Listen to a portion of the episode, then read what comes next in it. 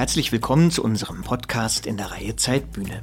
Mein Name ist Roman Plätter, ich leite das Wirtschaftsressort der Zeit und moderiere diesen Podcast, in dem wir Gespräche von Zeitredakteurinnen und Redakteuren mit Gesprächspartnern aus Politik, Wirtschaft und Kultur präsentieren. Heute gibt es bei Zeitbühne ein Gespräch mit der Aktivistin Chelsea Manning, das mein Kollege Jochen Wegner, der Chefredakteur von Zeit Online, am 23. November im Resonanzraum St. Pauli in Hamburg mit ihr geführt hat. Anlass war die Premiere ihres Buches Read Me Text Meine Geschichte. Manning ist eine der wichtigsten Aktivistinnen unserer Zeit. Im Jahr 2010 hat sie geheime Militärdokumente veröffentlicht, die sie als Analystin des US-Militärs im Irak auf der Speicherkarte ihrer Digitalkamera rausgeschmuggelt hatte. Die Armee hat sie dann später angeklagt. Es ging um 22 Punkte im Zusammenhang mit diesem unerlaubten Besitz und der Verbreitung von geheimen Dokumenten. Und im Anschluss ist Manning verurteilt worden, und zwar zu 35 Jahren Militärgefängnis. Am Tag nach ihrer Verurteilung erklärte Manning ihre Geschlechtsidentität als Frau und lebt seitdem auch als Frau. Im Jahr 2017 hat dann Präsident Barack Obama ihre Haftstrafe verkürzt und Manning ist aus dem Gefängnis entlassen worden. Darüber, über Mannings Leben und über die aktuelle politische Situation in den USA hat Jochen Wegner mit Chelsea Manning gesprochen. Außerdem hat die Schauspielerin Eva Maria Nikolaus aus Mannings Buch gelesen. Aber hören Sie selbst.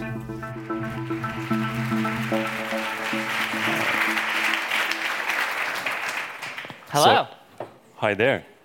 Welcome to Resonanzraum in Hamburg, uh, which is totally sold out. 180 people. Um, Fantastic. Which is it, which is surreal because it's in a World War II bunker, and which is which is quite interesting today. So please let me allow me to introduce our guest, who certainly needs no introduction. Chelsea Manning is an icon of the early 21st century, at least. She's one of the few whistleblowers, um, though she doesn't like the word, that ha uh, to have received worldwide attention, attention that came after leaking 750k mostly classified documents via WikiLeaks in 2010. The documents revealed US diplomatic cables, along with Iraqi and Afghanistan war logs. Included in the material, so up uploaded separately, was a file which later became the controversial and still disturbing, you can watch it today, collateral murder video that WikiLeaks published in 2010, which shows airstrikes on civilians in Iraq in 2007. I'm sure you all remember this video. Uh, Chelsea, still presenting masculine at the time, was sentenced to 35 years in prison.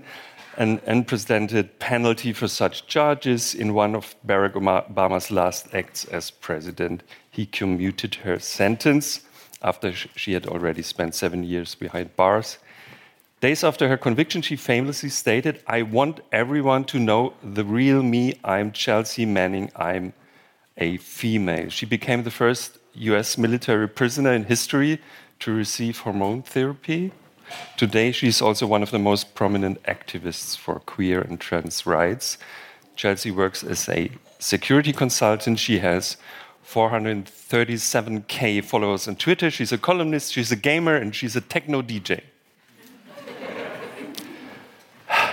the meandering and sometimes disheartening story of her life is an also extraordinary and full of hope. This week, Chelsea publishes her memoirs in Germany.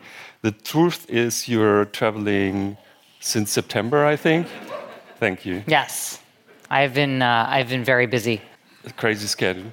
So uh, tonight you're on German TV. This is not German TV, but you're at Markus Lanz at the same time while we stream here. No, it's no, 11, it's 11 15, yes. right? But you recorded yesterday. Yes, I, I so am, you're everywhere. I'm going to transport myself to a different everywhere. studio. You're everywhere. Very, and then. The book has the brilliant, brilliant uh, title Read Me text. I'm not sure that everyone here in our audience, let me have a look, um, is old enough to have used MS DOS and ever had to open a README text file, but it was also the name of the file you uploaded to to WikiLeaks. Today we have. Well, it was in the repository of records, and I didn't intend on a specific person to receive it at the time. Okay, it's a very nerdy book title. I love it. I love it. Today we have the opportunity to talk about your life and your book, and also hear some passages read by the brilliant Eva Maria Nikolaus, who I will introduce in a few minutes. But first of all, welcome Chelsea Manning again. Fantastic. Thanks for having me.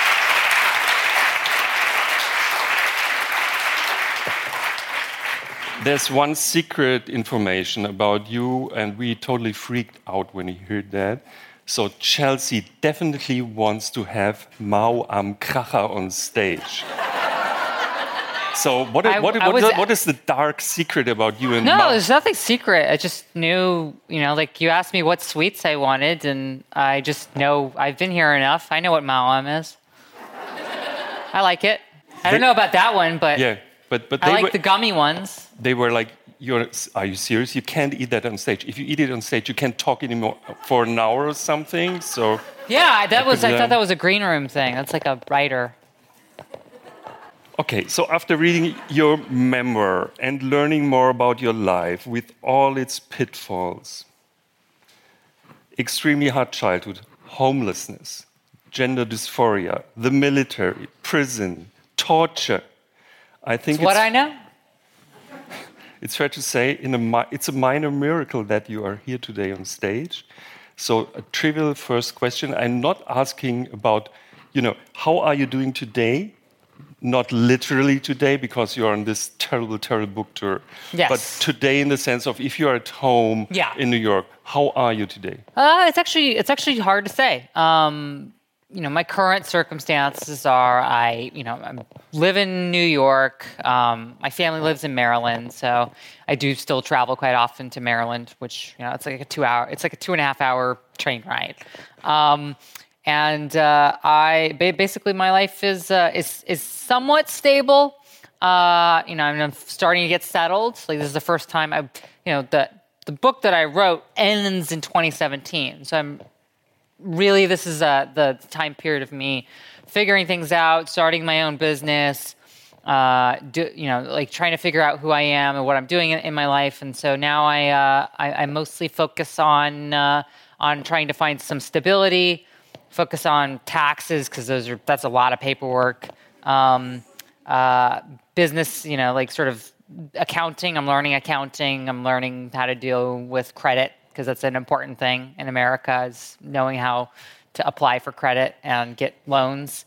Uh, and yeah, like it's uh, you know it, pretty pretty pretty boring stuff, but stuff that I definitely was not familiar with from the last 15 years of my life. You know, I I the, these are all these are all very monotonous things, but they're very new things to me to me. Uh, you know, I never had to pay rent before. Mm-hmm. You know, mm-hmm. before because like uh, the, and then yeah, you know, we pay, jail get, mainly. Getting, getting, taxes done that was done by the military, so I had nothing to do with that. So. Yeah. Okay. So. If there's one question I ask myself after reading all that stuff about you, how did you find the strength to do what you did in your life and also when being a whistleblower and activist? It's a good question. Um, you know, I, I, don't even think of it as strength. Uh, I just take whatever is in front of me.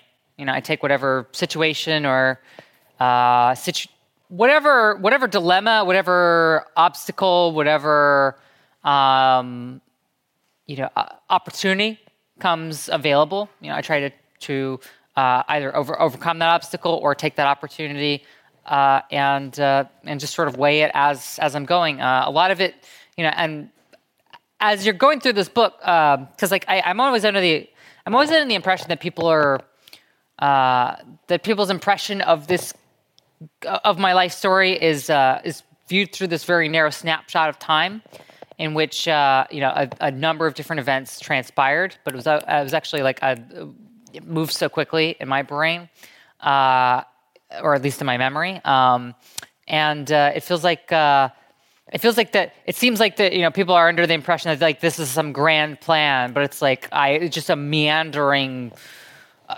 of different events and situations and, and, and places that you know i'm just trying to navigate whether it's uh, whether it's being houseless whether it's uh, you know, various stages of being in the military, whether it's being in prison and uh, going through solitary confinement or anything like that. It's mostly just been me just trying to figure out how to navigate the, the next six hours that are in front of me. Mm. I assume that most of the people in this room didn't read this yet because it just gets on the, onto the market if you didn't right. read the English version. So, can you please tell us a little bit about your early life? So, how did you grow up?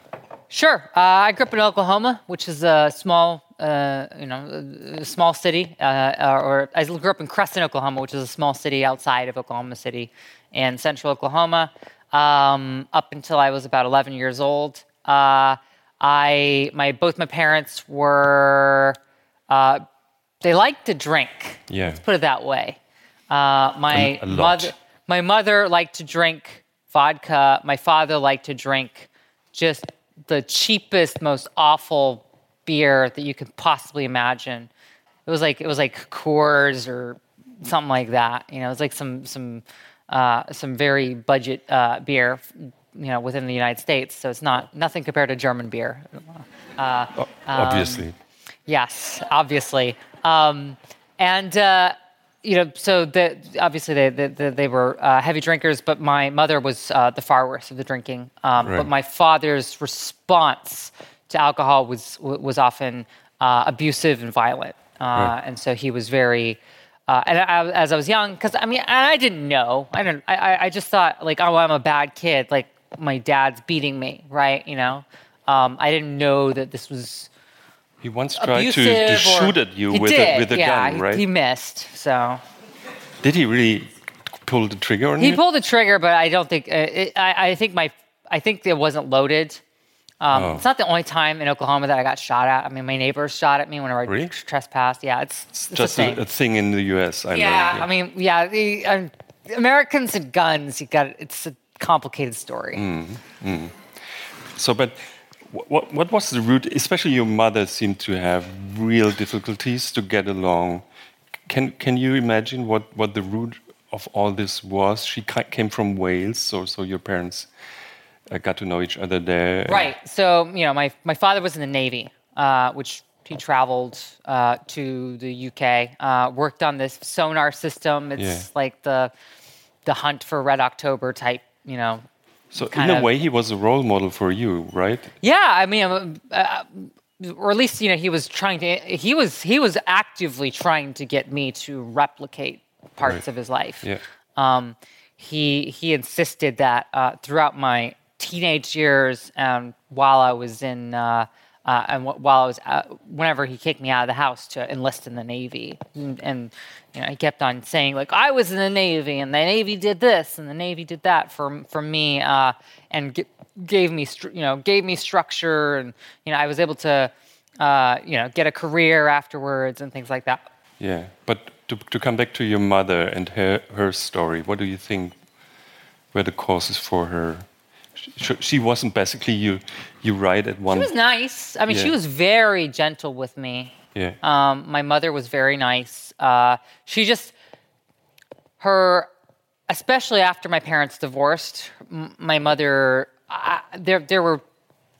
It became very difficult to live with my mother because um, I would come home from school at 15 years old and just see my mother laying, you know, naked, wet out of the shower on the stairwell as I'm opening the door. And this is like, this is like, you know, this is like eight, this is like uh, 4 p.m. in the afternoon. Mm. This is mm. not, uh, this is, uh, this is like as I'm coming home from school and just, it was very difficult. Uh, and it wasn't sustainable either, especially whenever my mother started to have health problems. Like mm. uh, she had a stroke mm. in 2005. Uh, and I finally said, hey, you know what? Like, I, I need to, I, I, I can't live here. Because I this was in the UK, mm. uh, and I couldn't live in the UK anymore. I, I needed to, I needed some more stability because I, I, was very afraid at that time that uh, I was going to end up being the caretaker of my mother rather than somebody who goes to university, gets a degree, and, mm. and goes and builds a career. Mm. And also, your your sister seemed to be your mother in a way, so she played when this, I was younger, yeah. role. Yeah, when I was younger, yes. Um, she was at this point. She was more of my big sister. I mean, she's she's never been a mother to me. She's always been like the partner in crime, Right. the big sister. Yeah. The you know, like let's let's go do some stuff. You know, like uh, and yeah, uh, she's always been that way. I've I my the family member that I that I'm the, that I've always been the closest to are the family members have been my sister and my aunt. Right, right, right, right. So you you started to live with your father again later in your life, together with his new wife, and at some Yes. point in time, there was kind of fight or whatever, and you were kicked out of the house, right? I mean, I, I, I, I, I, I was making a sandwich. That's all I was doing. I, I was cutting a a sandwich, knife. but I had a knife in my hand, Right. and my uh, the woman that my dad had remarried to, I was I was very hesitant to call her stepmother. Um, she started screaming at me, and I and I just I was just like like oh this is dumb or whatever. I'm just making a sandwich, and then she called the police saying like I was waving a knife, like threatening her or something, um, which caught me off guard because like I you know whenever you know it's just an officer knocking on the door, uh, and I and I show there up completely oblivious as to what's going on, and he's just like, "All right, where is she?" I was just, "She's over, she's over here," and then, uh, but yeah, the, uh, anytime they call in Oklahoma for a dis- domestic dispute, they have to remove somebody. So I was like, "Yeah, I guess it'll just take me and get me out of here." so so we, you were basically homeless for a while and lived out of Yep. a, a Uh, car. I lived in uh, I lived in a pickup truck. pickup truck. Oh, much Yeah, better. yeah. So it was a uh, it was a Nissan hardbody, uh, 1992 pi- pickup truck. Uh, Got A little. I, I- borrowed it from my father. So right. I mean, okay, so it was I took kind it. of not that dramatic. Yet it's dramatic. You you were kicked out of the house, right? Yeah, I mean, uh, I mean, yes, I was not able to come back. Um, otherwise, they probably would have pressed some kind of charges or And- something. Before we read a little bit, um, can you can you just tell us again? You, you mentioned it before. How your father, in this complicated situation, convinced you to join the army? Sure. Uh, I I wanted my father to love me and to respect me. I wanted to rekindle the, our relationship. I felt like his remarriage got in the way of our relationship, um, and uh, I and you know, and and I'm in. Um, I'm I'm I'm trying to figure out what what what I'm doing in my life. I'm trying to figure out like who I am, what I need to do in my life, where I need to go, uh, and and as uh, as a as a as a queer person, as a trans person, you know, like I, I access to access to care was was was almost impossible at this stage. I didn't know how to get a therapist. Uh, I didn't know how to afford it because it cost a lot of money, uh, and there you know wasn't a health care health insurance thing. I didn't have very good health insurance. I mean, I eventually got health insurance through Starbucks. Um, as a barista, Oh, okay. um, and so I was I was working as a barista, which had the most erratic hours you could possibly imagine. I worked at a clothing store um, uh, as an inventory manager, so I went into the back and just sort of story, sorted the inventory of clothes. Uh, and so I, you know, I actually weirdly enough became like a database manager because they, I just happen to know how to do database stuff um, and work and and and repair uh, barcode guns. Um, and uh, and then um, I I was trying to go to university at the same time, and it was like uh, you know studying physics, and it required an enormous amount of studying time. That was all where I was working, and so I was struggling to balance this this thing between you know taking uh, taking full full time courses, being able to pay and being able to pay tuition with uh, making enough money to be able to pay tuition, uh, and then not, and then have a big question mark over whether or not I would have health insurance or anything like that. So I, I, I was really in this predicament where I was I was being ground even at the age of 19 into the ground. Like I was I was like just grinding down as a human being, um, trying to uh, survive. And uh, and and w- and I was wondering like where where do I go? Like at this point, I'm just exhausted. And then the war is like going on. So the war in Iraq was uh, m- the major topic of conversation.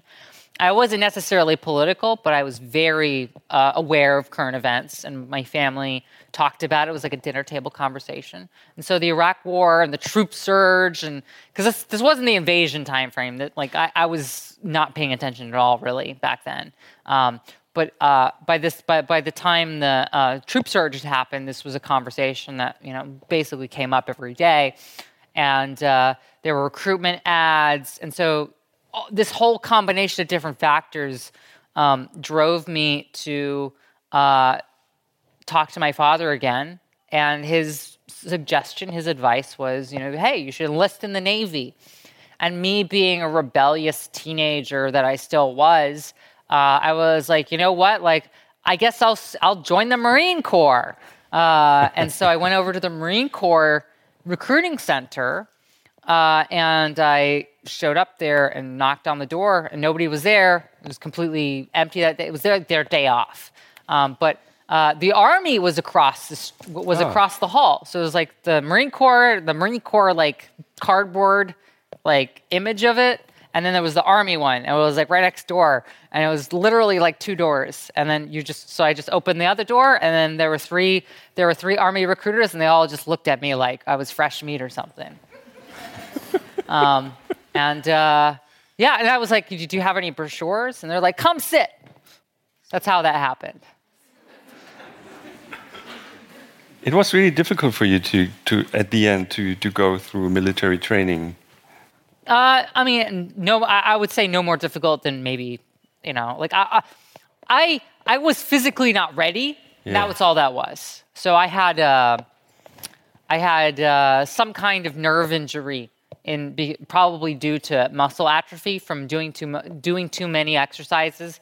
Okay. Uh, because I, I because I, I from the time whenever I went into the recruiting office to the time that I was in basic training was about three days. Wow. Yeah.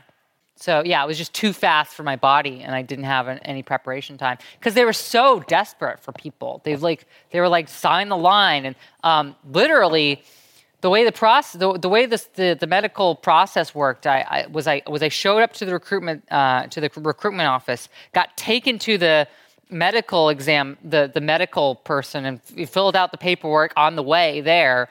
Went to the dot, went to the MEPS, which is like the medical examination place. I got rejected. Had to go get a, a skin biopsy for a mole.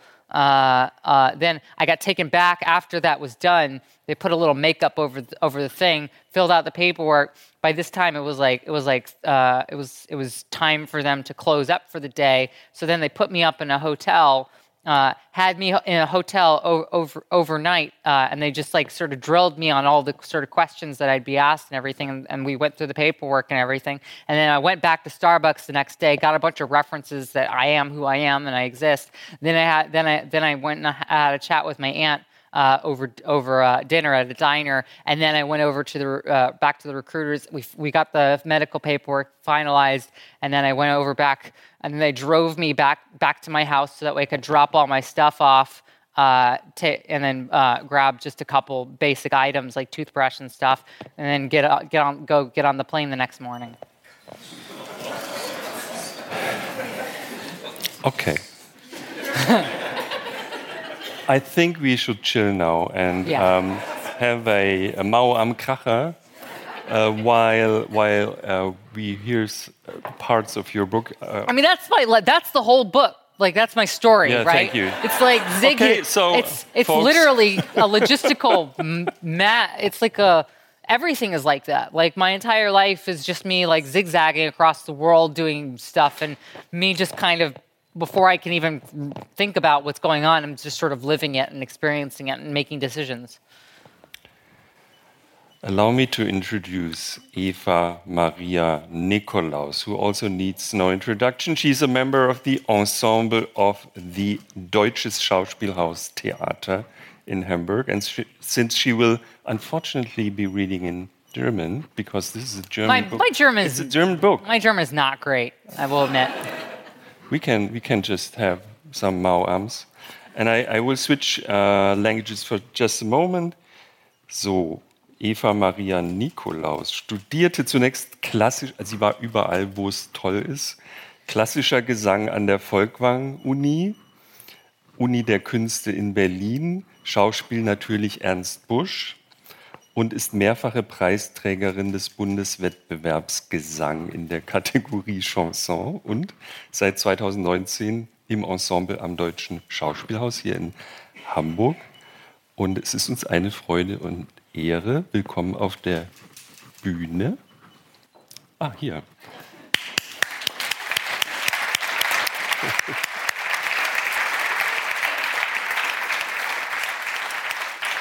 So Eva Maria will read from the first chapter of your book. Ja. Listen closely. Barnes Noble, Maryland, 8. Februar 2010. Das kostenlose Internet in der Filiale der Buchhandelskette Barnes Noble ist ziemlich langsam. Insbesondere wenn man ein verschlüsseltes Netzwerk nutzt, mit einem ständigen Wechsel zwischen Netzknoten auf der ganzen Welt, um den eigenen Standort zu verschleiern und seine Anonymität sicherzustellen.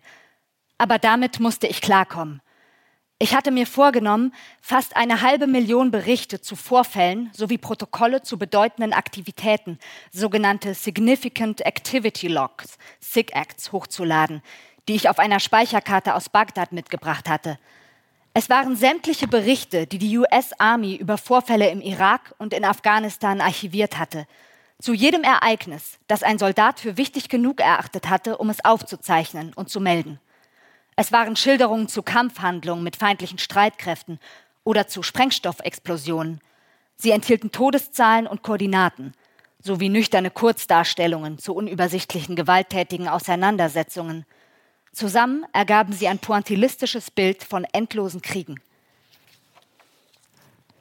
Der Balken der Anzeige fürs Hochladen wuchs nur langsam. Aber dies war meine einzige Möglichkeit. Denn über den Mittelatlantikstaaten tobte ein Schneesturm, Teilweise war der Strom ausgefallen und ich hatte ein Ticket für einen Flug in zwölf Stunden. Die Dokumente hatte ich in meiner Kamera nach Amerika eingeschmuggelt, als Daten auf der SD-Karte. Bei der Zollabwicklung der Navy waren sie glatt durchgegangen. Um sie außer Landes zu bringen, hatte ich sie zunächst auf DVDs gebrannt, beschriftet mit Titeln wie Taylor Swift, Katy Perry, Lady Gaga oder Mannings Mix. Niemand hatte sich um sie gekümmert. Nachdem ich ihren Inhalt auf die Speicherkarte überspielt hatte, zertrümmerte ich mit meinen Stiefeln die DVDs auf dem Kies vor den Wohncontainern und verbrannte die Bruchstücke mit dem übrigen Müll in unserer Feuertonne. Auf einem Stuhl im Café der Buchhandlung sitzend, trank ich einen dreifachen Espresso und kam allmählich runter, hörte elektronische Musik, Massive Attack und The Prodigy, während ich das weitere Hochladen abwartete. Die sieben Datenblöcke brauchten jeweils zwischen 30 Minuten und einer Stunde. Wegen einer Zeitüberschreitung aufgrund des langsamen Internets musste ich mehrfach von vorn beginnen. Ich machte mir Sorgen, ob ich das gesamte Datenvolumen bis 22 Uhr noch verschickt bekäme, bevor Barnes Noble schließen würde. Falls nicht, dachte ich, dann eben nicht. Dann wäre es vorbei. Dann hätte es nicht sein sollen. Ich würde die Speicherkarte in die Mülltonne werfen und es kein zweites Mal versuchen. Aber am Ende erfüllte das WLAN seine Aufgabe. Um 21.30 Uhr war die letzte Datei hochgeladen. Es war kein Augenblick der Begeisterung. Ich war todmüde und musste am nächsten Tag um 4.30 Uhr zum Flughafen fahren, zum Antritt einer mehrtägigen Reise, die zurück in den Irak führte. Ich verließ die Buchhandlung. Weil mein Gepäck schon im Mietwagen auf dem Parkplatz verstaut war, legte ich mich einfach auf dem Rücksitz schlafen, trotz der Eiseskälte. Ich gab das Auto zurück und stieg in die Metro die mich in den seltsamen menschenleeren Stunden vor Morgengrauen zum Washingtoner Ronald Reagan Airport brachte. Ich überlegte mir nicht, welcher Gefahr ich mich aussetzte. Ich versuchte nur, jeden Tag zu überleben. Innerlich Distanz wahren konnte ich gut. Ich kämpfte mit meiner Geschlechtsidentität und arbeitete in einer Armee, in der es Leuten wie mir offiziell verboten war, sich im Dienst offen zu sich selbst zu bekennen. Als ich Ende Januar 2010 im nördlichen Virginia gelandet war, war ich körperlich und seelisch am Ende gewesen. Ich hatte mich auf den kurzen Urlaub gefreut, auf eine Auszeit vom Irak und der Arbeit und auf Dylan, nicht sein richtiger Name, meinen damaligen Freund, der am College in Boston studierte. Als ich ihn besuchte, war ich keine vier Monate im Ausland gewesen. Aber er war durch das Sozialleben am College vereinnahmt und zeigte sich mir gegenüber in meinen wenigen Tagen bei ihm emotional distanziert. Er wollte über nichts sprechen, was eine gemeinsame Zukunft betraf. Ich befürchtete, dass unsere Beziehung zu Ende sein könnte und kehrte nach Maryland zu meiner Tante zurück. Ich nahm die Washington Metro nach Virginia zum Tysons Corner Center. Ich war schon zahlreiche Male dort gewesen, womit man eben seine Zeit totschlägt, wenn man in der Vorstadt wohnt. Man fährt zur Mall. Diesmal machte ich in der Metro allerdings ein Selfie von mir mit blonder Perücke. Eines, das später zu meinem Leidwesen auf der ganzen Welt ausgestrahlt werden sollte. Ich trieb mich zum Shoppen im Einkaufszentrum herum. Bei Burlington Coat Factory besorgte ich mir einen rosa Mantel, bei Sephora Make-up. Weil ich nach legerer Businesskleidung suchte, ging ich zu Nordstrom und zu Bloomingdales. Den Verkäuferinnen erzählte ich, die Klamotten seien für meine Freundin, sie habe ungefähr meine Größe. Nach einem Fastfood-Lunch fuhr ich zurück nach Hause, zog meine neuen Kleider an und setzte mir die langhaarige blonde Perücke auf. Als Frau gekleidet bummelte ich den Rest des Tages durch Cafés und Buchläden. Ich genoss die Freiheit, die Flucht und die Möglichkeit, die Kleidung zu tragen, die mir gefiel und mich der Welt so zu präsentieren. Beim Transsein geht es zumindest für mich weniger darum, eine Frau zu sein, die in einem Männerkörper eingesperrt ist, als vielmehr darum, sich von Geburt an als eine Person zu fühlen, die mit dem im Widerspruch steht, was die Welt von ihr erwartet. In den Wochen vor meinem Urlaub hatte ich mir ausgemalt, wie es sein würde, mit langem Haar anstatt mit meinem Igelschnitt unter die Leute zu gehen, etwas Feminines anstelle meiner üblichen Uniform zu tragen. Ich schaute mir auf YouTube Videos von Transfrauen an, die ihre Verwandlung dokumentierten, neben meinen üblichen Streifzügen durchs Internet, Computerspiele, Alternativweltgeschichten und Wissenschaftsvideos. Aber ich wollte mich nicht nur von den Zwängen einer Welt befreien, die Bewertungen vornahm. Mich beschäftigte noch etwas Dringlicheres. Deswegen setzte ich mich mit meinem Laptop in die Filiale von Barnes Noble. Die Dateien auf der Speicherkarte enthielten brisante Informationen über die Regierung und die Komplexität des Krieges. Sie im Internet hochzuladen, war nicht meine erste Wahl gewesen. Ich hatte zunächst versucht, sie über die traditionelleren Medien veröffentlichen zu lassen. Die Erfahrung war frustrierend gewesen. Ich misstraute dem Telefon und wollte das Material auch nicht per E-Mail verschicken. Vielleicht würde ich überwacht. Nicht einmal Münzfernsprecher waren richtig sicher. Ich ging in Filialen von großen Ketten, hauptsächlich Starbucks, und bat darum, ihr Festnetz zu benutzen, weil ich angeblich mein Mobiltelefon verloren oder eine Autopanne hatte. Ich rief in den Zentralen der Washington Post und der New York Times an und bat um ein Gespräch mit einem Journalisten, der die Brisanz des von mir angebotenen Materials erkennen würde. Ich erreichte jemanden bei der Post und konnte mit ihm kurz reden. Bei der Times hinterließ ich eine Nachricht mit meiner Skype-Nummer, wurde aber nie zurückgerufen. Ich gab nur an, dass ich bei den Streitkräften arbeite. Ich versuchte ihnen die Sprengkraft meines Materials deutlich zu machen, was ich anzubieten habe ist alles über zwei Kriege, sagte ich am Telefon. So sieht eine asymmetrische Kriegsführung aus, ohne Auslassung, in vollem Umfang. Ich wollte, dass diese Informationen veröffentlicht würden, von einem auflagenstarken Blatt, das sich gegen Angriffe zur Wehr setzen konnte. Aber ich trat auf der Stelle. Der Reporter, den ich erreichte, begriff nicht, wie sensibel das Material war, das ich veröffentlichen wollte, und ebenso wenig, dass ich die Informationen nur digital übermitteln konnte und keine Zeit hatte, einen vernünftig abgesicherten Informationskanal einzurichten. In der Redaktion verstanden sie auch nichts von Ende-zu-Ende-Verschlüsselung.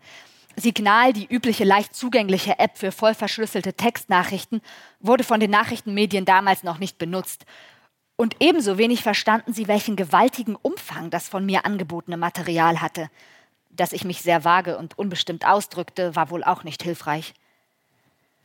Nachdem ich bei der Times und der Post nichts erreicht hatte, kehrte ich ins Haus meiner Tante zurück. Allmählich sah es so aus, als würde ich nach all den eingegangenen Risiken keinen Reporter mehr an die Angel bekommen, bevor ich in den Irak zurückkehren würde. Aber ich wollte es noch bei einer letzten Tageszeitung, bei Politico, versuchen. Ich plante, zu deren Verlagssitz im Norden Virginias zu fahren, einfach hineinzuspazieren und die Daten persönlich zu übergeben. Dann brach der Schneesturm los das Snowmageddon, wie Twitter und die Lokalnachrichten es nannten. Rasch verschwand das kaum gegen Winterwetter gewappnete Washington unter gut einem halben Meter Schnee. Bei meiner Tante fiel der Strom aus. Es sah so aus, als würde ich weitere zwei Tage meines Urlaubs verlieren. Ich war völlig eingeschneit. Die Internetverbindung brach zusammen. Bis sie wieder laufen würde, konnte ich nicht warten. Ich stand vor der Rückreise in den Irak und wenn ich mein Vorhaben bis zur Abreise nicht umgesetzt bekäme, dann würde ich es niemals umsetzen. Weil ich im Haus keine Schaufel fand, musste ich mich am Morgen meines letzten Urlaubstags mit bloßen Händen, wenn auch mit Handschuhen, durch die Schneemassen kämpfen. Zwei Stunden marschierte ich bis ins Zentrum von Rockville und mietete bei dem Carsharing-Anbieter Zipcar ein Auto, blieb damit aber in einer riesigen Schneewehe stecken. Ich brauchte weitere zwei Stunden, um es erneut nur mit Händen wieder flott zu bekommen. Als ich es schließlich aus dem Schneeberg herausmanövriert hatte, suchte ich nach einem Geschäft, das trotz des Schneesturms geöffnet war, einem mit Internetzugang. Bis zu den Büros von Politico im nördlichen Virginia zu gelangen, war praktisch unmöglich. Bei diesen Straßenverhältnissen waren schon kurze Fahrten schwierig. Also setzte ich auf diese letzte Option. Im Jahr 2008, während meiner nachrichtendienstlichen Ausbildung, hatte unser Ausbilder, ein Veteran des Marinekorps mit Privatvertrag, über Wikileaks als eine Website geredet, die sich radikale Transparenz auf die Fahnen schrieb und darauf hingewiesen, dass wir sie nicht besuchen sollten. Später sollte er das ganze Vorkommnis abstreiten. Ich teilte zwar das Anliegen von Wikileaks, sich für Transparenz einzusetzen, war aber der Meinung, dass die Reichweite dieser Seite für die Zwecke, die ich verfolgen wollte, zu begrenzt war. Den meisten Menschen war die Plattform Wikileaks damals noch kein Begriff. Ich befürchtete, die Informationen, die sie veröffentlichte, würden nicht ernst genommen. Da ich bei den traditionellen Printmedien aber gescheitert war, sah ich in Wikileaks nun meine einzige Möglichkeit. Die Veröffentlichung dieser Informationen sollte ja einzig darauf abzielen, die Amerikaner auf das aufmerksam zu machen, was wir im Irak und in Afghanistan anrichteten. In einem Post an einen der Chatrooms, für den ich angemeldet war, teilte ich mit, dass ich Informationen über die wahren Kosten der Kriege im Irak und Afghanistan besäße und dass sie mit der Weltöffentlichkeit geteilt werden müssten. Als Antwort postete jemand einen Link zu Wikileaks Upload-Formular im Netz. Die Website war meine letzte Chance, die Daten zu veröffentlichen. Aber mit nur noch einem halben Tag Urlaub hieß das jetzt oder nie. Ich fühlte mich völlig allein, war aber optimistisch, dass es zum Nutzen der Gesellschaft sei, sofern die Informationen nur die verdiente Aufmerksamkeit bekämen. Ich versuchte es bei einigen Starbucks-Cafés in der Gegend, hatte aber kein Glück. Am Ende, gegen 14 Uhr, fuhr ich bei Barnes Noble vorbei, weil ich wusste, dass die Filialen kostenloses WLAN anboten. Ich setzte mich hin, zog meinen Laptop heraus und öffnete einen anonymen Browser. Aufgrund dessen, was mir passiert ist, weiß inzwischen jeder, dass die Regierung einen zu vernichten versucht, jeden erdenklichen Vorwurf für eine Anklage zusammenzimmert, wenn man die Wahrheit über ihre Handlungsweisen ans Licht bringt. Als Nuts and Sluts werden WhistleblowerInnen in den Kreisen der Mächtigen gerne dargestellt, als durchgedreht, besoffen und irgendwie abartig. Doch was ich damals tat, hatte zuvor noch niemand getan, sodass auch niemand die Konsequenzen kannte. Daniel Ellsberg, der während des Vietnamkriegs die Pentagon Papers veröffentlicht hatte, blieb eine Haftstrafe erspart, weil das Weiße Haus unter Nixon illegal Beweismittel gegen ihn beschafft hatte, mit einem angeordneten Einbruch in die Praxis seines Psychiaters, um nach diskreditierendem Material zu suchen. Ins Gefängnis war deswegen noch niemand gekommen. Ellsberg war mir damals noch kein Begriff, aber ich hatte von Thomas Drake gehört, einem Whistleblower bei der NSA, der unter Anklage nach dem Espionage Act stand. Ihm drohten 35 Jahre Haft, aber kurz vor Vertragsbeginn schloss er einen Deal und kam mit einer Bewährungsstrafe und gemeinnütziger Arbeit davon. Natürlich machte ich mir Gedanken über mögliche Konsequenzen. Bei einer Entdeckung würde ich in Untersuchungshaft kommen, aber ich rechnete damit, dass ich höchstens aus dem Dienst entlassen oder meine Sicherheitsfreigabe verlieren würde. Meine Arbeit war mir wichtig. Mein Job zu verlieren war eine erschreckende Aussicht. Vor Eintritt in die Army war ich obdachlos gewesen. Aber ich dachte, wenn ich vor ein Kriegsgericht käme, würde damit nur die Glaubwürdigkeit der Regierung erschüttert. Zu keinem Zeitpunkt rechnete ich damit, mein ganzes Leben im Gefängnis zu verbringen oder mit Schlimmerem.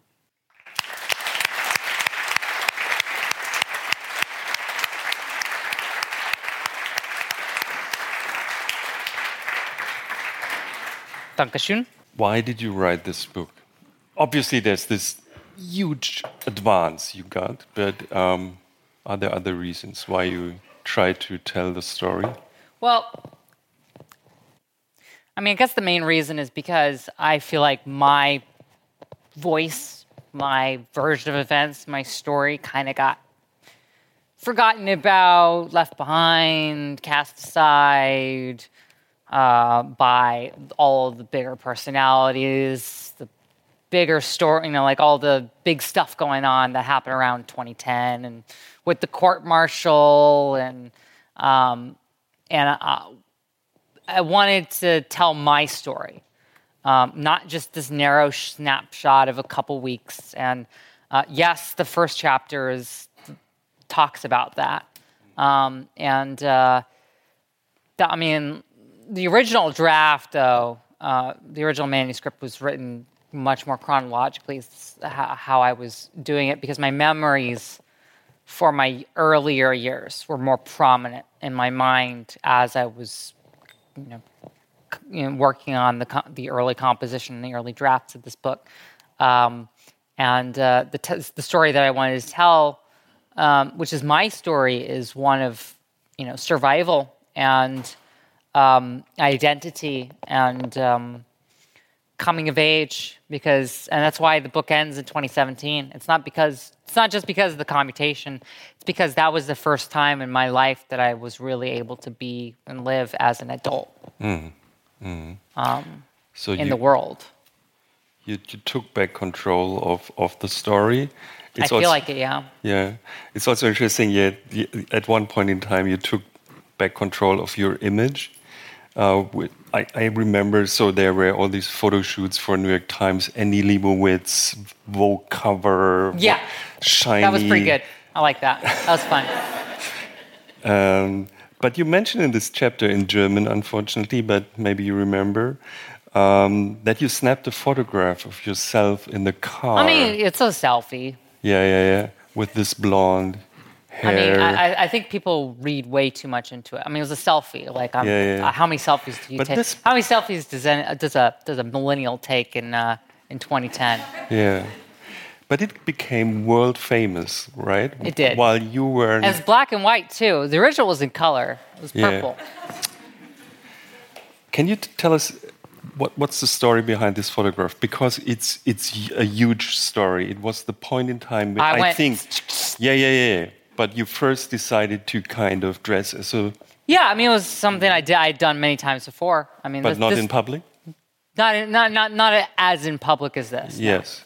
So you walked around. Yeah, I well, like walked around. I went to like Starbucks because I don't know. Uh, Starbucks is like a continual theme here. It's like I don't I don't even drink Starbucks coffee really.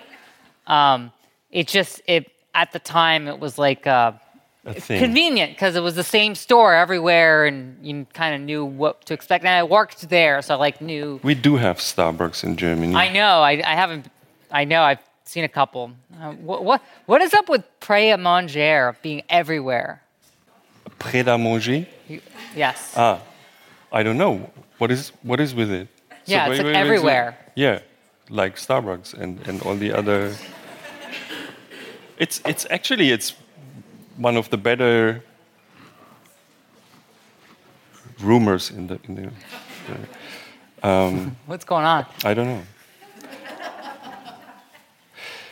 So it's it's kind of interesting how how you think. So the, all these stories happened at once. At once, so it culminated in this one visit uh, when you came back from from um, from Iraq, and uh, and you you walked around dressed as a woman. You tried uh, to sure. upload the material. It was I mean, I am a woman.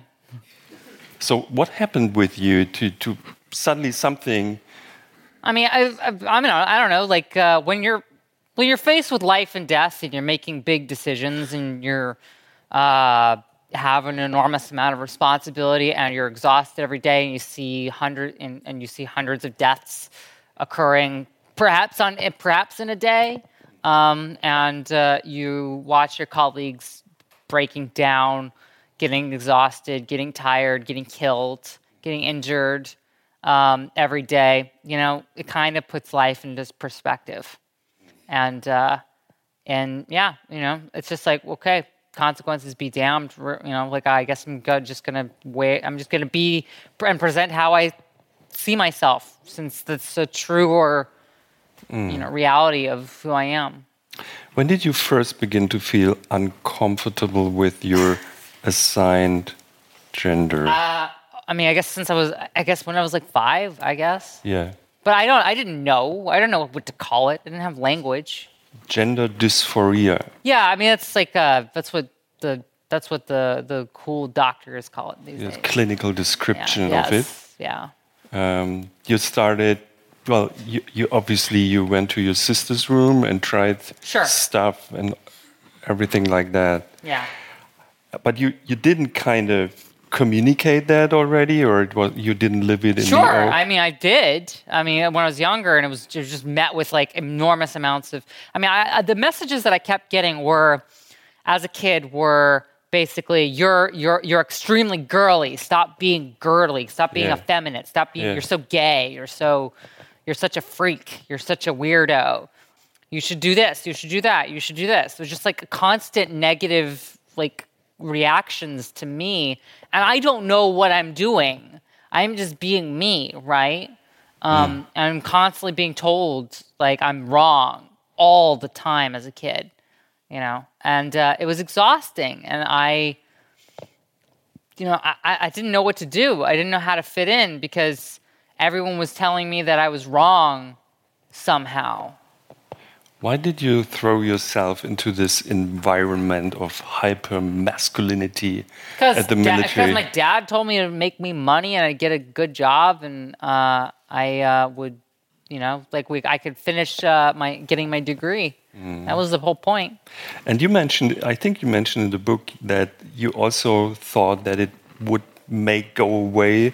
Yeah, the- I the- think that's a the part of it. The gender thing, right? Yeah, I was like, I was like, you know, like maybe this will, maybe this will make it go I Because I, didn't know any better. I mean, I, I, I didn't even get a chance to really talk to a therapist about like what, you know, like, tra- the existence of trans people to trans people is a relatively new thing. Like, we didn't even really know that we were a thing until like, you know, until we started talking to each other over the internet Right. the trans community is a very recent uh, has, had, has had a very recent uh, uh, sort of realization that oh yes we have a community. We we know we you know we, we know that there the, these options are available. Whereas I, I think it was uh, much much much less widely available um, and that to, to to to know that you know that that basically like oh yeah like you can actually just if, you know, like uh, solve this problem. It's and then it's done, and then you're, and then you live your life.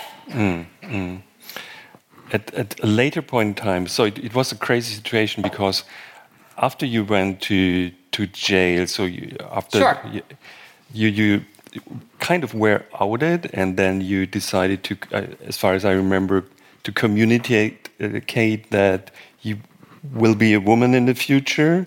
Uh, well, yeah, two years. I mean, Yeah, two yeah, years yeah. transpired between that. So I got outed in 2011. Right. Didn't really go anywhere.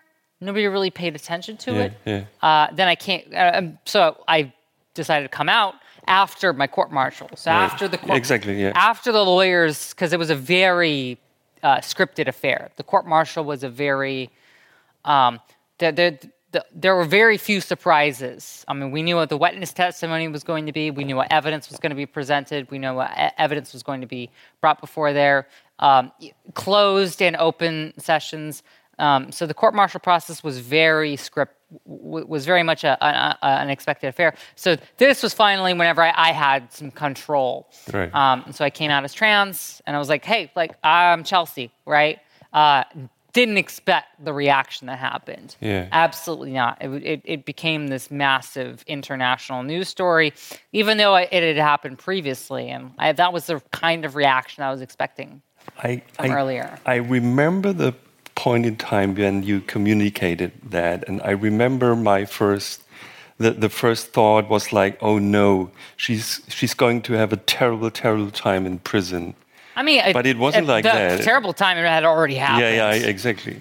But if you go to prison as a trans person, and but you're you you you have friendly things going to, to, say go, about go, going going to prison as a trans person in the closet is far worse. Yeah, yeah. Yeah. But how was it to be there? So you mentioned, for example, you mentioned the the barber trimming your eyebrows like a woman and things like that. So acts, I mean, well, trimmed them. You know, I don't necessarily think that. I mean, you can get your you you, you can get your eyebrows trimmed if you want. Yeah. Does, Nice. does- it's not really like a woman. It's just it's just groomed in a certain way. Okay, you describe it as acts of kindness in prison, and I didn't expect that. I mean, yeah, like, look, it's like this. You, when you're in prison, you're that's your home, right? This is where you are for, especially if you have a long sentence for a very long period of time, and then you're around other people. I guess you know people that don't, you don't necessarily want around, family, the, the sort of equivalent of family members. Uh, and you're you're in there, and you you know you have to get along with each other, and then there are these people that come in and they mess everything up every few hours, right? They, they come in every day. They don't live there. They go off and they they they come in and they be a nuisance, and they just sort of come in and uninvited and just mess up your home. That's how we felt, you know. Yeah. So like from the perspective of of the in, of being an inmate and being a part of this community, you want as smooth sailing and as drama free a life as you possibly can. And then you have the staff who are constantly causing problems and want and because they're bored, right? And they're some of them are are just plain uh, vindictive and mean and petty.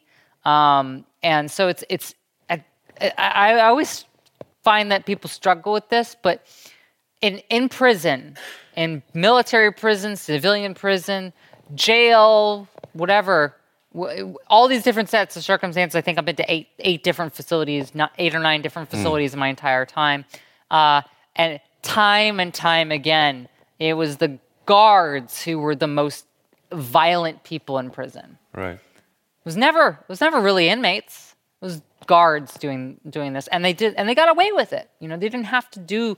They they they, they, got it. They, they didn't. They wouldn't get investigated or, or put in trouble. The second that you, I mean, if you raised your voice to another inmate, sometimes you know, like the guards would just be right there, and uh, you didn't want that. It was just sort of bad news. Bad, you know, like because and people go to the shoe, which is like the solitary confinement unit. You know, everybody just wanted as little drama as possible. So getting along was heavily incentivized. Um, uh, and uh, and yes, uh, we looked out for each other because we were sort of, you know, if if the guards were allowed to to to, to screw with an inmate, any inmate of any background, any whoever, um, then how do you know that it's not going to happen to you? Right? You have an interest in looking out for each other.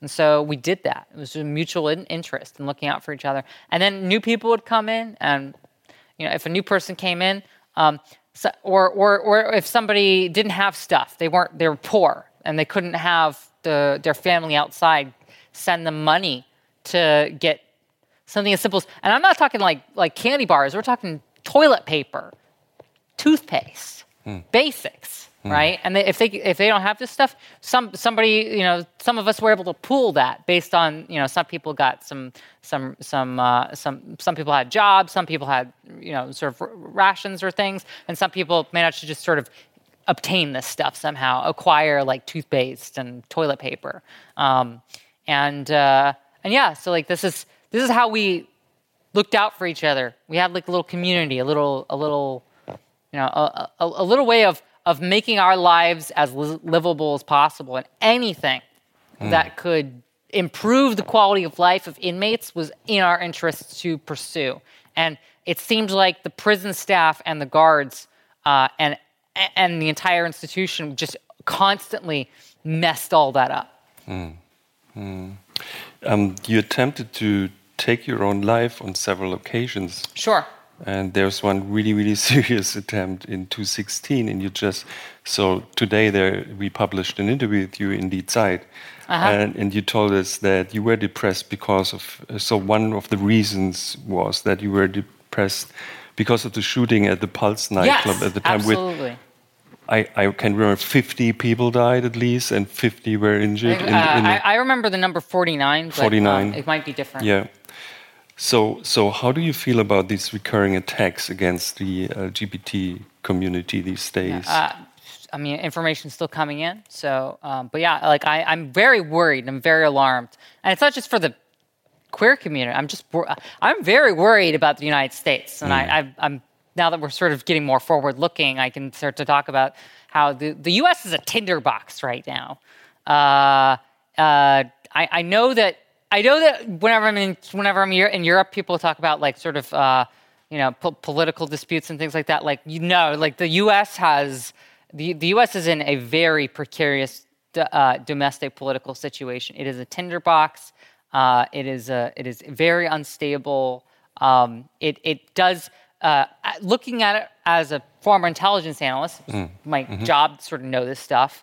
Um, I, if I was looking at the indicators of, of the United if I was looking at the indicators of the United States as any other country in, comparison to any other country, I would be like the, like there are red flags for a higher risk of some kind of civil conflict or uh, or or or or mass. Uh, or, or, sort of uh, the, a, a, a, very, a very high frequency of mass casualty events uh, happening uh, in, in a, in, a, rapid in, in, a, in, an organized manner specifically. So it's not just stochastic; it's things that sort of happen randomly, but like an organized. Uh, or organized political violence is very, very likely in the United States, and I can feel it. You can mm. feel it every single day, and it just seems to be getting worse and worse. And uh, um, you know, I, am very alarmed at, at, at, at, this sort of existence. And I think that the queer and trans community are actually more prepared for that because yeah. we have this experience dealing with this. But I, I, I, think that it's going to be impacting a much larger swath of the American population over the next few years. And, mm. um, I, you know, something akin to, say, the, the years of lead in Italy. What's your perspective on the midterms, by the way? Uh, political. Uh, you know, uh, political, uh, the political and electoral process is kind of uh, boring at this point. You know, just kind of it, it, it's it, it it it has.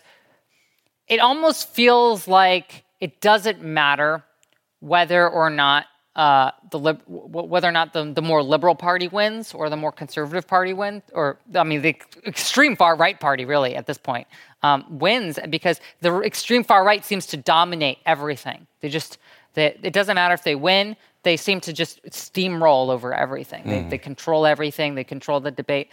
I mean, it's just it it it, it we're, we're trending increasingly in this direction, and then the the centrist liberal part, you know, the centrist center left or center right party in the U.S. just doesn't do anything. It just sort of treads water, or you know. Uh, I, I, and I don't know how sustainable that is. I don't know how sustainable the the uh, Democrat, the liberal democratic system is whenever only one side participates in the liberal democratic process, and then and then nothing, nothing that you know people are so disaffected in the U.S. because there's no safety net, there's no guarantee for health care, there is no guarantee for housing. Nobody knows if you're going to have a job the next day because the economy is going all over the place. I mean, I, a, large swath of my friends ended up getting fired, you know, just because at the whims of a billionaire, you know, just bought a company like in a few weeks ago, right? So it's a it's an alarming time to be in the U.S. because you don't know what's going to happen next, and there's a lot of instability, and and people are worried, and people are afraid, and nothing seems to be getting, you know, no, there there seems to be no attempt uh, to actually improve things, you know, and and every time there's a crisis or a disaster, it's just like, oh well, that's terrible well, do something about it, right? Mm. You know. By the way, uh, what if Twitter just disappears, where will you? Where would you I mean, go? It's social media. I mean, social media is. I mean, it's just like whenever MySpace died, right? You know, just it just it happens. Yeah, but it's it's important for you. I, I follow you on Twitter, and it's, it's not really that important. It's hmm? it's not that important to me. No. I mean. But the net, so social media. I have I'm I have plenty of other presence on the internet. Uh, so Twitch. Insta. Or whatever else comes along. I mean, this there's BeReal now. How important is so you mentioned it before, how important is the net for you as a kind of living room, as a kind of you know, I, am echo chamber? I've been around it my whole life. Mm. So I've been around the internet since I, uh, nine, I, uh, the first time that I ever logged in was AOL 2.0 in 1993. Uh, I remember it was, that. It was a 14.4K yeah. baud yeah. modem. I got uh, one. And my dad set me up uh, on it, and uh, there was nothing there. The, the internet was completely empty. Uh, you, it was literally just you went to a website that was like, you've logged into the internet. and that was it. Uh, and then you had Alta Vista, which was like a search engine, and I had like if you anything that you searched, you probably would, like the vast majority of search for results would be zero results. Can we just check who who used Alta Vista? You're so old. Exactly. Pre. Okay. Ta- talking the pre-Google And days. Who never heard of Alta Vista before? Oh, beautiful. Yes. Okay. So I'm an great oldie. crowd. Great crowd. Yeah. So really mix a great mix. Exactly. But yeah, I've been around the internet for a long time. Uh, later I got this Zyxel, do you know Zyxel modem with Yeah. 56k. Yes. Th- this was Then I had. DSL. You had? I had DSL. Yeah. So in, always PC, or what, what did what did you use as, as equipment later? Uh, yeah. Well, I mean, uh, my my father was an IBM. yeah. uh, so So uh, I, I always got the hand-me-down IBM or whatever my dad would give me. Yeah. So uh, and then uh, later uh, I I started to build my own custom uh, computers, but they were uh, mostly Dell-based. They were Okay, mostly yeah, I built with, like, based on a Dell. But now I build now, I just build them like uh, I don't know. Uh, this is gonna sound really dumb, but uh, I watch a lot of LTT uh, Linus Tech Tips, and I. Uh, you know, it's like YouTube channel where you, it's like all the stuff to like build computers and stuff. I make my my my, my friend there uh, watch them, uh, and we just and I, and I build like gaming PCs and stuff Right. and like little projects and things. Yeah. It's, it's a hobby of mine. where did you so where did you find the first kind of trans communities in the early days? Uh, it was it was actually whenever it was actually uh, I think uh, 2009. That was the first time. Uh, I, I, it was a few people had posted sort of the their Where? like transition tips or timelines Right. or whatever. I was just like, oh, okay, like this is a thing. Like you know, because like before beforehand, um, my exposure was through pop culture, Right. and it was just like the the the prostitute who was murdered in Law and Order. Like that's how I thought about tra- trans people because that's all the only exposure I had, right?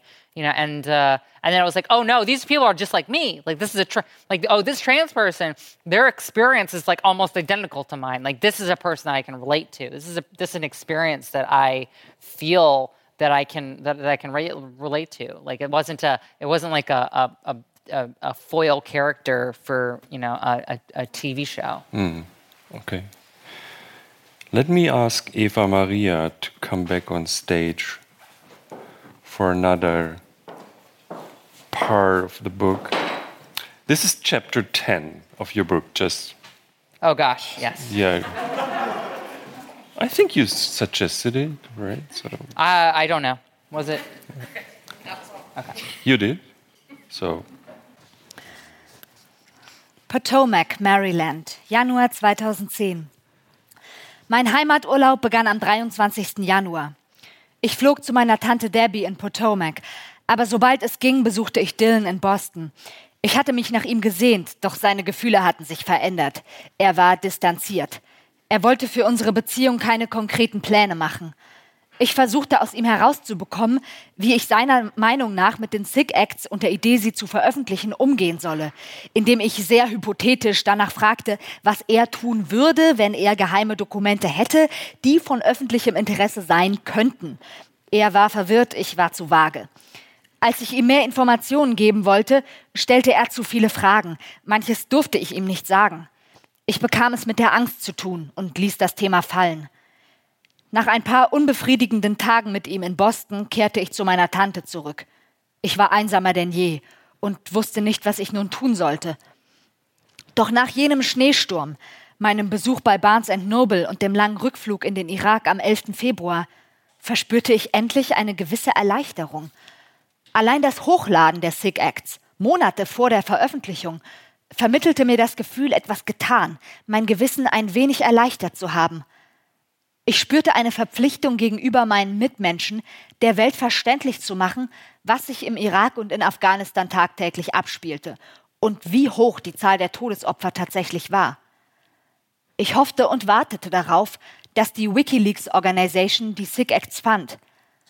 Aber ich war nicht nur eine x-beliebige Nachrichtendienstanalystin, die Informationen auf ein anonymes Netzwerk hochgeladen hatte. Ich führte auch noch ein Leben im Internet. Seit Anfang Januar verfügte einer der Chatrooms, die ich mir angesehen hatte, über X-Chat. In diesem offenen Chatroom tummelten sich Leute, von denen ich stark annahm, dass sie in irgendeiner Weise mit Wikileaks in Verbindung standen. Ich hatte dort hineingeschaut, weil ich einsam war, vor allem aber aus Interesse und Neugier. Ende November 2009 waren 570.000 Pager-Nachrichten veröffentlicht worden, die US-Regierungsbeamte und Zivilpersonen am 11. September 2001 versendet hatten. Über ihre Herkunft hatte Wikileaks öffentlich lediglich verlautbart, es ist klar, dass die Informationen von einer Organisation stammen, die schon vor 9-11 US-Telekommunikation abfing und archivierte. Ich wollte mehr darüber in Erfahrung bringen, wie und warum Wikileaks die Nachrichten erhalten hatte. Deshalb stöberte ich auf der Website herum und fand Dokumente zu einem Waffenhandel zwischen zwei Staaten, der sich auf meine tägliche Arbeit auswirkte. Das war sehr nützlich für meinen Job und ich bezog die Informationen in meine Berichte ein. Die Gruppe wirkte auf mich damals wie ein echtes Kollektiv, eher ein loser Zusammenschluss als eine formelle Gruppierung. Im Chatroom wurde hauptsächlich über Technik, Fehlermanagement und die praktische Anwendung diskutiert. Dieser Chatroom glich anderen Chatrooms für IT- und Netzwerksicherheit. Nur dass dieser, wie ich wusste, auf einem potenziell explosiven historischen Leak saß, das sich offenbar noch niemand angeschaut hatte. Checkten die überhaupt, was da über das Upload-Formular hereinkam? fragte ich mich. Hatte die Sache einen Haken? In jenem Winter wurde in dem Chatroom über die Rettungsaktion für Island diskutiert, die den finanziellen Kollaps der isländischen Banken verhindern sollte. Damals schien Wikileaks von Island aus zu operieren, einem der am stärksten von der Finanzkrise betroffenen Länder der Welt. Die Regierung hatte ein kompliziertes Rettungspaket für die Banken ausgehandelt und damit den Zorn der Bevölkerung auf sich gezogen. Großbritannien hatte mit Hilfe seiner Antiterrorgesetze sogar das Vermögen isländischer Banken eingefroren, um britische Gläubiger vor Zahlungsausfällen zu schützen. Ende 2009 hatte einer meiner Vorgesetzten in einer E-Mail an alle niederen und höheren Ränge unseres Bereichs angeregt, wir möchten einen Blick in das Net-Centric Diplomacy Portal des Außenministeriums werfen auf dem sich eine Fülle diplomatischer Depeschen befinde. Er meinte, die darin enthaltenen Informationen könnten für unsere Analysen nützlich sein. Ich las sämtliche Depeschen, die sich auf den Irak bezogen, und stöberte anschließend im Rest der Datenbank herum, die vollgepackt war mit faszinierenden Infos. Angeregt von den Chatroom-Diskussionen über die Bankenrettung in Island, durchsuchte ich das Portal des Außenministeriums nach Depeschen, die damit in Zusammenhang stehen könnten und am Valentinstag wurde ich fündig. Ich stieß auf 10 Reykjavik 13. Aus dem nur zwei Seiten langen Dokument ging hervor, dass sich Island von Großbritannien und den Niederlanden, einem weiteren Gläubiger, schikaniert fühlte und die USA um Hilfe bat. Die aber konnten wohl keinen strategischen Nutzen darin erkennen, sich in diese Auseinandersetzung einzumischen. Ich entschied, die Depesche hochzuladen. Das isländische Volk wurde hereingelegt, schlimmer noch, es wusste nicht einmal, was da abging. Ich befürchtete, dass das Upload-Formular nicht funktionierte, weil die von mir hochgeladenen SIG-Act-Datensätze bislang von niemandem erwähnt worden waren. Trotzdem schien es mir den Versuch wert zu sein. Ich kopierte die Depesche auf meinen Privatcomputer und lud sie hoch. Diesmal handelte es sich um eine Textdatei, die unmittelbar gelesen werden konnte. Wenige Stunden später wurde sie veröffentlicht. Mein Versuchsballon bewies, dass Wikileaks auch die SIG-Acts bekommen hatte – es war ein befriedigendes Gefühl, als die Veröffentlichung der Depesche umgehend Schlagzeilen machte. Aber sie war nicht die wichtigste Datei, die ich in jenem Monat hochlud. Am 21. Februar reichte ich Filmmaterial ein, das als Collateral Murder Video bekannt wurde. Unscharfe Luftaufnahmen aus dem Juli 2007 vom Angriff zweier Apache-Hubschrauber, der gründlich misslungen war. Er zeigte den Tod von unschuldigen irakischen Zivilisten und Reuters-Journalisten in einem Vorort von Neubagdad. Ich hatte das Video erstmals im Dezember gesehen. Ein Kollege hatte es in unserem Netzlaufwerk gefunden, wo es in ein Verzeichnis der Justizbehörde der US Army abgelegt worden war. Zuerst dachte ich, es handele sich mal wieder nur um Kriegsporno, ein Hetzvideo, das wir untereinander weitergeben sollten, nach dem Motto: Schaut nur, wie die Scheißkerle ausgelöscht werden. Die Leute an der Front lieben diese Kriegspornos. Meistens fliegt in den Videos irgendwas in die Luft. Auf YouTube wimmelt es von ähnlichen Filmen, die aber harmlos sind im Vergleich zu denen, die wir im Irak auf dem Netzlaufwerk hatten. Sie liefen auf dem Windows Media Player in Dauerschleife. Wie ein Spielfilm, der nur Action-Szenen ohne Handlung enthält. Oder ein Videospiel mit schicker Grafik. Sie waren verfügbar, sie waren unterhaltsam, wir waren gelangweilt. Doch dieses Video unterschied sich von den anderen. In meinem Team wurde darüber diskutiert, ob bei dem Vorfall gegen die Einsatzregeln verstoßen worden war. Und im Ordner hatte man den Film auch tatsächlich als juristisches Schulungsmaterial gekennzeichnet für die Verteidigung von Militärangehörigen, denen Verstöße gegen die Einsatzregeln vorgeworfen wurden. Chaotische Situationen, nach denen sie später so tun müssten, mussten, als wäre die Gefechtslage völlig klar gewesen. Statt mich an der Diskussion zu beteiligen, beschloss ich, mehr Informationen zu sammeln und begann auf Google mittels Datum, Uhrzeit und geografischen Koordinaten danach zu suchen. Das Video zeigte einen Vorfall, bei dem elf Menschen getötet wurden. Unter ihnen die beiden Journalisten der Nachrichtenagentur Reuters. Zwei Army-Hubschrauber nähern sich einer Gruppe von Irakern. Man hört die Besatzung sagen, dass die Gruppe sie beschießt, obwohl die Bilder das widerlegen. Was sie für einen Granatwerfer halten, ist in Wahrheit das Kameraobjektiv des einen Reuters-Fotografen, der damit um eine Hausecke schaut, um die Szene zu fotografieren. Der erste Hubschrauber beginnt mit dem Beschuss der vermeintlichen Gefährder. Er trifft die Iraker, von denen neun sterben werden. Oh ja, schau dir nur diese toten Bastarde an, ruft einer im Hubschrauber. Als ein Verwundeter wegzukriechen versucht, sagt ein Soldat, jetzt musst du nur noch eine Waffe in die Hand nehmen. Das heißt, er soll der Besatzung einen Anlass geben zu schießen. Als Einheimische in einem Van vorfahren, barmherzige Samariter, die nur helfen wollen, und versuchen, den Mann in Sicherheit zu bringen, feuert der Hubschrauber erneut. Diesmal mit panzerbrechender Munition. Mehrmals wird die Windschutzscheibe des Vans durchschlagen. Auf dem Rücksitz werden zwei Kinder verletzt. Die sind doch selbst schuld, wenn sie Kinder mit in den Kampf nehmen, meint ein Soldat, als ein Infanterieteam den Schaden begutachtet. Korrekt, stimmt ein anderer zu. Später scheint sich die Besatzung über den Anblick eines Fahrzeugs zu freuen, das über die auf dem Boden verstreuten Leichen fährt. Ich stellte fest, dass Reuters nach dem US-Gesetz zur Informationsfreiheit, dem Freedom of Information Act, das vollständige Bildmaterial angefordert hatte. Die Army hatte der Nachrichtenagentur unter der Hand einen dreiminütigen Clip gezeigt. Doch die wollte genauer erfahren, wie ihre Journalisten Namir Noor Eldin und Sahid Shamak gestorben waren. In der ersten Verlautbarung des US-Militärs hieß es, die Hubschrauberbesatzungen hätten neun Aufständische und nur zwei Zivilpersonen, die Journalisten, getötet. Dann wurde behauptet, am Boden habe es Kämpfe gegeben, ein Feuergefecht, auf das man reagiert habe. Das US-Zentralkommando beschied Reuters, man könne nicht genau sagen, wann dem Gesuch stattgegeben werde. Möglicherweise existiere das Video gar nicht mehr. Diese Antwort beunruhigte mich. Man wollte offenbar verhindern, dass die Reuters-Leute den wahren Ablauf zu sehen bekamen. Erschreckend fand ich auch die Mordlust der amerikanischen Soldaten und ihre entmenschlichte Reaktion, besonders auf die Kinder und den verwundeten Mann, der sich kriechend in Sicherheit bringen wollte. Es erinnerte mich an die Grausamkeit eines Kindes, das mit einer Lupe Ameisen quält. David Finkel, ein Journalist der Washington Post, hatte, wie ich herausfand, in seinem Buch The Good Soldiers genau diesen Vorfall erwähnt. Er musste das Video gesehen haben. Mir schien seine Darstellung, die in erster Linie die amerikanische Perspektive einnahm, wurde dem Vorfall in seiner ganzen Brutalität nicht gerecht. In der Passage, die ich auf Google Books fand, rechtfertigten die Soldaten den Vorfall offenbar als Vergeltungsschlag. In Ostbagdad hatten einige Tage zuvor sadistische Milizionäre Bomben gezündet. Es herrschte höchste Alarmbereitschaft. Und in der Nacht, in der sich der Vorfall mit den Apache-Hubschraubern ereignete, wurde immer noch gekämpft. Das Militär teilte einem Reuters-Redakteur, der nach Antworten sucht, unter der Hand mit, die beiden Männer seien im militärischen Alter gewesen. Und da sie allem Anschein nach Waffen getragen hätten, sei der Einsatz gerechtfertigt gewesen. Mich beunruhigte, was ich da sah und las.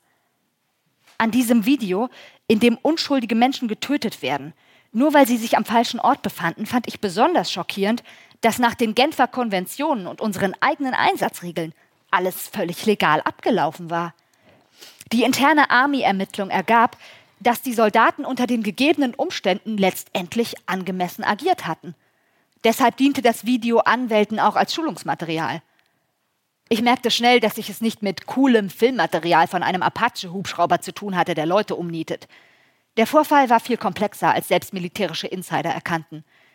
Wie selten sonst offenbarte sich hier in einem relativ kurzen Zeitrahmen das wahre Wesen der Kriegsführung. Man sieht in diesem Video, welche Machtfülle aus der Luftüberlegenheit erwächst. Man sieht, wie viel Verwirrung nicht identifizierbare Fahrzeuge und Menschen stiften, welcher Schaden, welches Chaos entsteht, wenn Leute, die nicht wissen, was eigentlich gerade abläuft, unter Zugzwang stehen.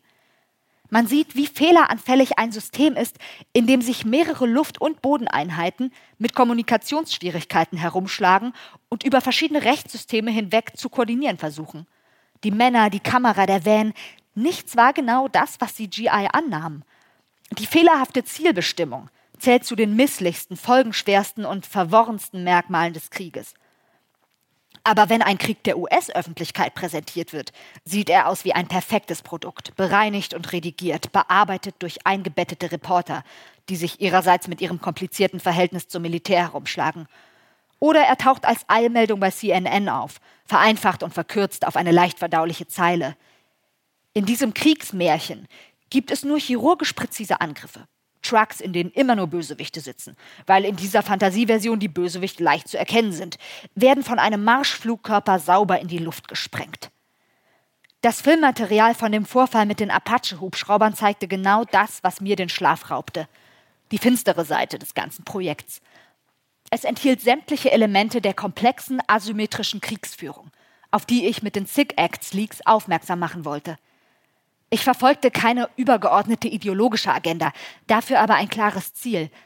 Ich wollte Zweifel säen an der nachträglich passend gemachten, bereinigten Version des Krieges, die sich in den USA wie ein Lauffeuer verbreitete. Dort galt es grundsätzlich als illoyal, dieses eindeutige Narrativ in Frage zu stellen.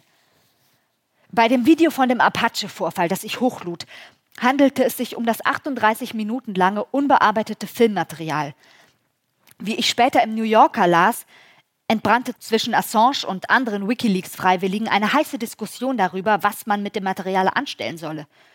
Diese Debatte und die Aufgabe, das Video in die Öffentlichkeit zu bringen, trug erheblich dazu bei, dass sich Wikileaks von einer losen Gruppierung zu einer richtigen Organisation entwickelte. Das Video setzte das Kollektiv unter Stress und offenbarte oder schuf verschiedene Lager. Einige, unter ihnen Assange, wollten eher Furore machen, als eine komplexe Situation mit all ihren Feinheiten darzustellen. Damals war die isländische Parlamentsabgeordnete Birgitta Jonsdottir mit Wikileaks verbandelt. Später kappte sie ihre Verbindung zur Gruppe wegen Zweifeln an Assange. Im Chatroom schlug jemand vor, ich vermute, dass sie es war, wusste es aber nicht mit Sicherheit, das Video in einen Nachrichtenbeitrag einzubetten. Eine Woche nach der Veröffentlichung des Videos sollten Journalisten des öffentlich-rechtlichen Rundfunks von Island nach Bagdad reisen. In Gesprächen mit den Leuten vor Ort fanden sie heraus, dass die Kinder in dem Van überlebt, ihre Eltern dagegen ihr Leben verloren hatten. Es war ein seltsames Gefühl. Da ich mich sowohl in den Kanälen meines Arbeitsplatzes als auch in den Chatrooms bewegte, wusste ich, dass es sich bei dem isländischen Fernsehteam, von dessen Ankunft in Bagdad ich aus dem offiziellen Bericht des Presseoffiziers erfuhr, um dasselbe Team handelte, von dem ich im Chatroom gelesen hatte.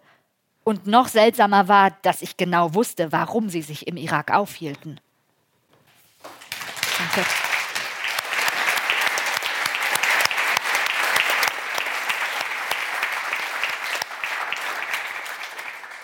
You had to explain this a million times. Can you explain it again, please? How did you become a radical transparency activist, being an analyst some months before. It was a short time span when you kind of I mean, snapped, I, right? Hmm. How did no, that there's happen? No, there's no snap. You know, it's just a. No? You know, it's a grind. It's a.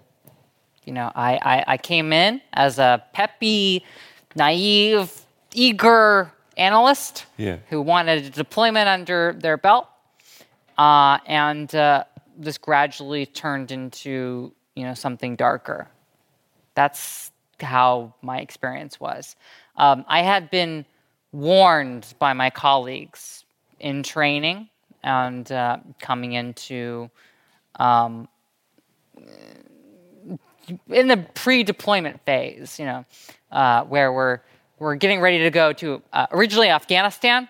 That changed halfway through, uh, quite suddenly, to Iraq. So we switched from uh, we were preparing to go to Afghanistan back uh, and, and, then going into Iraq. Um, and uh, the pre the people who had uh, deployed one, two, sometimes three previous uh, year-long deployments at this point, because um, we had been uh, occupying Iraq and Afghanistan for quite some time.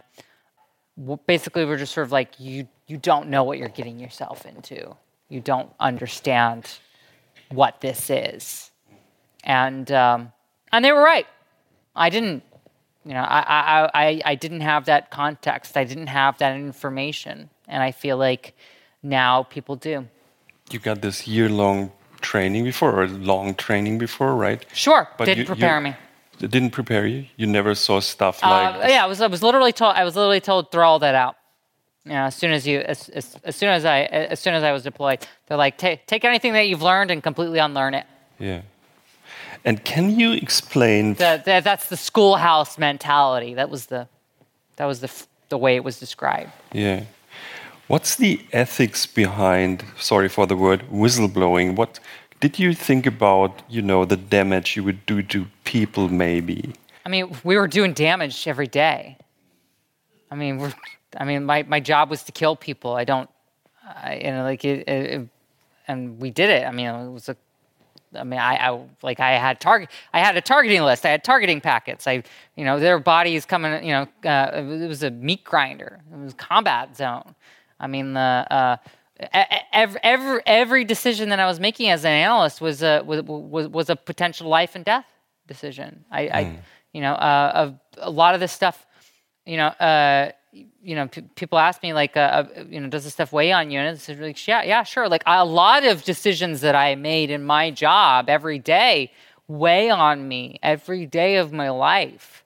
Um, the I talk about in the book the decision that I made, uh, you know, or not even the, the decision that I made. The the I was told go take a lunch break because mm. you can't, you know. So I left my workstation and then CJ SOTF, which is the Combined Joint Special Operations Unit, basically the, the tier just below SEAL Team, you know, your famous SEAL Team 6, um, came in and did, a, and did an operation against one of our targets and one of the people that I was tracking. And uh, they had old information that I had updated and that we had available, but I was away. I went I had to go. I, I was making a sandwich, you know, like in um, at the dining facility about uh, a quarter mile away because uh, I I was told basically like you need to take a break. You need mm. to step away for a minute. Mm. And I come back and they're in the middle of a mission and they're they're blowing away uh, like a, an entire building that that you know uh, of there, there was you know there was a family there. There was like pets and stuff and uh, they killed a they, they, killed a bunch of innocent people because they, they thought it was a target it was a location where a target was. Wrong address. they, yeah, it was a wrong address but they fought back because they're just like there are people coming in right? You know so like uh, and you know it's not it's not uncommon for you know people in in Iraq in this time to you know defend their, their home or whatever. But yeah so it was a uh, the terminology in uh, the military par- parlance at the time was a dry hole. Mm. you know it was a you know you you, you got a you you you either got a uh, sort of a touchdown or you know or you know just sports sports language is like a big thing in the military. Um, and uh, yeah, it was like this was a this was a uh, this, this this was a dry hole. Um, you know, and uh, and it, it I it weighs on me because there there are so many there the deaths that were caused because I went to the dying facility. Mm. And you know, every single decision that I was making every single day was a potential life and death one. Hmm. Did you, in a way, create modern whistleblowing? So, did you, in a way, create WikiLeaks, which wasn't a thing before you uploaded your material? It was there, we, I mean, but I mean, it could have been any. It could have been anyone. I mean, it's just literally was the the snowstorm. Largest leak ever from I mean, the military. It was a snowstorm. Like if I, I I, I, wanted to, you know, I, I, I, had a very different image of how this would happen. And yeah. I had this image you of. called the, the Washington Post. Yeah, I, I had Bob this Woodward. Woodward and Bernstein, like uh, SD card handoff in a, in a parking garage kind of image yeah. of how this would play out. And it didn't, it just, it, it again, like my entire life is like this. It's just, it's just me like making, making decisions in my day to day life that have larger repercussions, but they're they're they're not they're not split second, but they're but they're made under pressure and with a t- with, with, a clock going down. Mm. That's how my life that's how my life has been thus far. Mm. Um, how do you see the situation for well major whistleblowers today? Hasn't it become like much better in a way? So you were searching for a place to well, yeah, I mean, like a Signal wasn't around. Mm. Uh, encrypted information, you know, encrypt, encrypt. Journalists now know that encrypted communications are probably a thing. that you know, uh, yeah. uh, that you know, you're that sending an email and I, I make and trying to explain something over to, uh, over the phone is probably a bad idea to do it without encryption. Yeah. Um, uh, in some in some instances. Um, also, just we're just in a, such a there's a dramatically different information environment. We're in such an information rich environment now. Um, I, I, I, I often like to use because it's a big topic now the, the, the, the, uh, the Russian invasion of Ukraine as an example. Um, I have more access to information as a civilian at my laptop in 2022 than uh, about what's happening in, in you know the, the with the Russian invasion of Ukraine than I did as an intelligence analyst with the entire United States yeah. you know, intelligence apparatus uh, behind me uh, in Iraq in 2010. So that's how much information and how fast it's coming and how available it's coming uh, and how uh, widespreadly you know available this is. Now the distinction is being able to determine because we're now we're so awash in information. What information is accurate? What's in, what information is true? What information is misinformation? What information is disinformation? Now it's ver- about verifying what what is true and what is not. It's a very it's a very baudrillardian kind of problem. Yeah. How did this so if you, you mentioned ukraine where you the, the internet is running there there are drones their their social media. You can follow all the actions of the, the armies. It, uh, well, it's, it's, more, it's more satellite it's, imagery. It's more complicated than that. Okay, uh, please. There's, there's an imagery section. There's a there there's there are there's a group of people who are who are doing the ISR, the intelligence, surveillance, reconnaissance, which is the the, the drones. Right. Uh, there's another team that's doing radio. There's another. T- there's op. There's a whole. It, it, it's a big thing. There's like a it's a whole military operation. So it's not like uh, it's not like there there were three giant screens and they were changing constantly in the tactical operations center. We were the annex to it, so we were a separate area, and then that was split into two areas. So like this is a large. I mean, w- while our shop is small, you know, our brigade combat team had a whole headquarters there, and, and there were six battalions underneath us. Mm-hmm. But if you follow so um, the Ukraine war, how did how did wars change due to the net from your point of view? Uh, and well, the information just is now. It's snap. Like uh, people on the ground can share information and upload it to Twitter right then or Telegram te- I mean, uh, it, this was the first. I mean, this was the Telegram war. The the Russian invasion of Ukraine was the war that was shared on Telegram. I mean, there were they, they were uh, soldiers, uh, Ukrainian soldiers and militia people were were sharing information and spread and um, and, and communicating with each other over Telegram rather than over like what you know like what we would have considered radio like our, our radio communications equipment. So because it was faster it was more efficient it was it was easier and, it was an emergency. It was an emergency type situation whenever the initial invasion came. Mm. so uh, the, the the information we're in an information rich environment. We're in an environment where the speed and the veracity and the, the authenticity of information matters more than whether or not it's kept secret or not. Mm. So once you were arrested, which also you know. Well, you're, you're, the military, you're not arrested. Oh, sorry. you're sorry. ordered into confinement. Thanks. So an, a military officer comes uh, comes over and says, "Hi, I order you into confinement." And you're like, "Yes, yes, sir. Yes, sir. yeah. Yes, sir." Once you were arrested, you were essentially taken straight to hell, right? You you you yeah, basically I have, you, at no one idea. point in time you lived in a cage in yes, a tent. They put me in uh, a eight by eight cage thing. I call it a tiger cage because it was like it was like the kind of thing for like animals. Uh, uh, but there was a bed, so it was human. Uh, and uh, um, yeah, I was in this thing, and uh, I don't remember a whole lot because it was like really hot. It was inside of a tent. It was in Kuwait, and uh, there were two air conditioners, and there were some dim lights that were uh, run on a generator, so it would flicker a bit.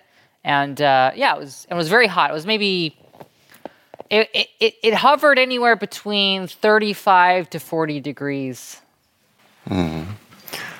So is this torture? So the UN thought so. Ordinary people like me would say this is torture. It's well, that was like... Quantico. So that was brick yeah. and mortar building. That was Marine Corps. But, yeah. I mean, the food was all right. I mean, you take what you get in that set of circumstances. Unfortunately, we have to come to an end. And I ask my. Got it. I mean, I, I, I have that thing, which is I, I have one last thing, which is yeah. a, a, real advice. You know, like you know, so, sometimes, you know, so, sometimes you don't you you don't get the best things happening to you in life, but I always try to find the the little things, the little the little like the like the nice food at Quantico, you know, or the the the um the the the friendships that developed that, that I was able to develop while I was in prison, or the the kindness of mm. strangers, or the um, the the the opportunity to be able to to just look at the sun and and and feel the rain on a rainy day out in the prison, you know, out in the uh, the the on the prison running track, right? And to look out and think, oh my goodness, like here's a sunset over Kansas. Like and it's blush and it's green outside and you kind of can forget that the razor wire is there and you just have become can become briefly one with nature. So i just take i just take the little dubs. Thank you. the, the little wins. Thank you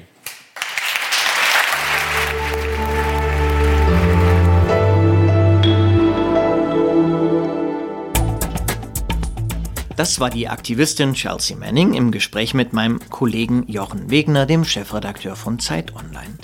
Weitere Gespräche, wie beispielsweise die von Mariam Lau und mir unter eine Stunde Zeit mit, mit Politikern und Politikerinnen, sowie andere Interviews von Zeitredakteurinnen und Redakteuren mit Gästen, finden Sie unter www.zeit.de slash Zeitbühne. Mein Name ist Roman Blätter, ich leite das Wirtschaftsressort der Zeit und freue mich auf das nächste Mal mit Ihnen und Zeitbühne. Danke fürs Zuhören und bleiben Sie uns gewogen.